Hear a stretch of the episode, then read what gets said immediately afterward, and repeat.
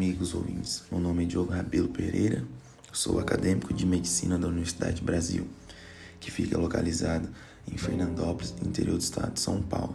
E hoje, dia 10 de nove de 2021, venho falar para vocês sobre um tema que se tornou o nosso dia a dia e que é muito importante para nossas vidas e saúde em tempo de pandemia, que seria sobre a educação em saúde para a população sobre a Covid-19. Pois então, já vimos que o quanto o novo vírus da Covid-19 é agressivo e o quanto afetou o Brasil e o mundo. E até mesmo após serem criadas as vacinas contra o vírus, ele continuou afetando a população mundial, ocasionando mortes e gerando mutações mais agressivas ainda.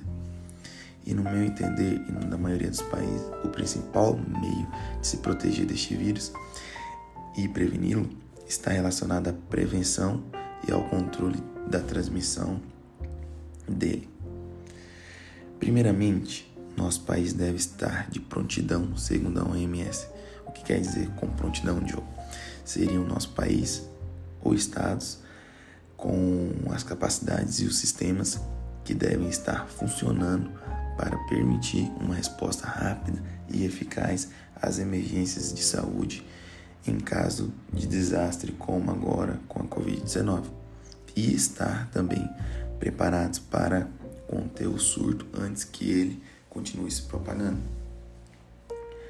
A PCI, que é a prevenção de controle de infecções, segundo a OMS, é, impõe metas para enfrentar um surto como o Covid-19, que seriam diminuir a transmissão de infecções relacionadas à assistência de saúde, fortalecer a segurança da equipe, dos pacientes e visitantes, reforçar a capacidade da organização ou estabelecimento de saúde para responder a um surto e reduzir o risco de que o próprio hospital ou outro estabelecimento da saúde, por exemplo, uma UBS, aumente o surto.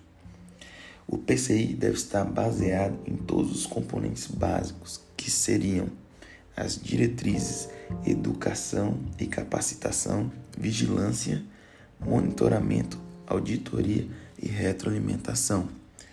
Segundo a OMS, essa estratégia relacionada nesses componentes básicos são mais do que suficientes para responder a um surto. Ou seja, se um país não contém essa estratégia básica, provavelmente este país não responderá a um surto de modo eficaz. Para a prevenção do Covid-19, a OMS recomendou também evitar contato direto, higienizar as mãos frequentemente e o uso de máscaras. No entanto, ah, sabemos que a higienização de mãos algo pouco frequente e, quando é feita, muitas vezes é de forma incorreta.